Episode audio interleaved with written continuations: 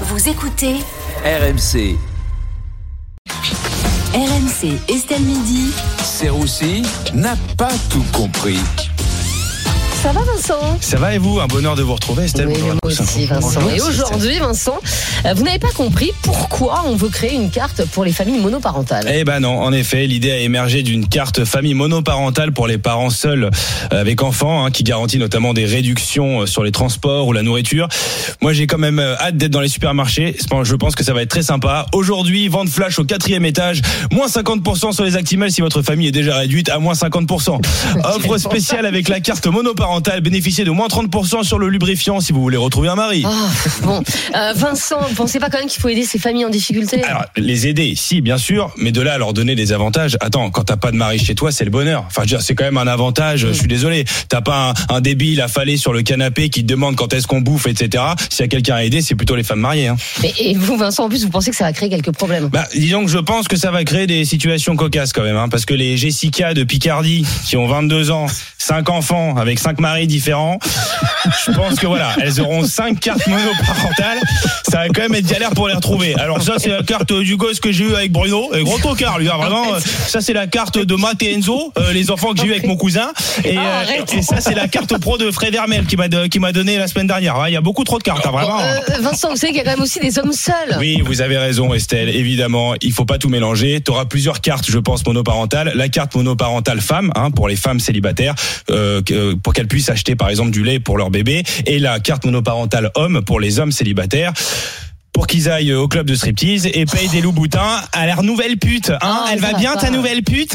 Non mais mais non mais évidemment qu'il faut penser aux hommes seuls, bien sûr. Il n'y a pas que les femmes, les hommes seuls. D'ailleurs, je pose la question est-ce que Xavier Dupont de Ligonnès a le droit à une carte monoparentale? Voilà. Non, Je écoutez, pense que la question pose.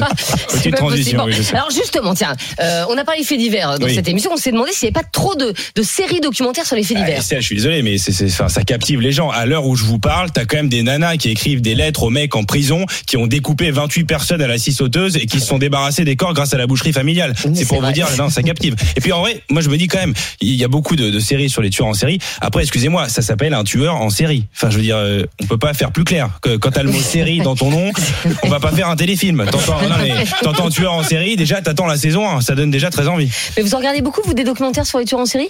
Oui. Pourquoi? Ben justement, je me pose pas mal de questions sur moi euh, en ce moment, Estelle. Non, bah, je pense que ça nous captive parce qu'en réalité, on, on a tous un peu un tueur en série en nous.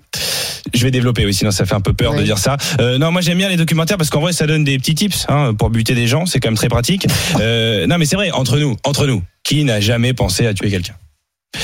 Ça a pu Il y, y a un malaise. Ouais. Euh, non, non, non, mais entre nous, je veux dire, enfin, déjà en plus personne nous écoute. Non, mais par exemple, je sais pas moi, euh, en 2006, quand Trezeguet loupe son penalty contre l'Italie, Fred Hermel, est-ce qu'il s'est pas dit, en vrai, je l'emmène en forêt, je mets deux somnifères dans son café, et Trezeguet s'est plié. Non, mais c'est la vérité. Tu dois quitter ta meuf dans 15 jours. Oh non. Non, mais tu sais qu'elle, est- que voilà, ça va être très tendu, t'oses pas le faire, tu veux pas lui dire. Voilà. En vrai. Non.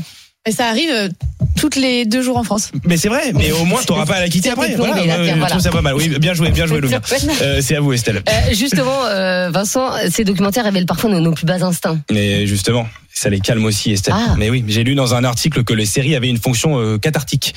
Euh, apparemment, les gens. France Inter, là. Oui, bah oui, je- j'élève un petit France peu le niveau. Excusez-moi, Ok. Estelle, tout à fait. Appa- Apparemment, les, les gens ne, en fait, ne passent pas à l'acte euh, parce que regarder des tueurs en série soulage leur pulsion. Voilà. Donc moi, je suis pas du tout chaud euh, pour qu'on arrête euh, de produire ce genre de série. Juste dites-vous que si vous avez des potes qui adorent regarder ce type de documentaire. Voilà, éloignez-vous parce que bientôt le documentaire, il sera sur vous. Voilà. Merci beaucoup, Vincent Serroussi. Pour Serroussi, n'a pas tout compris.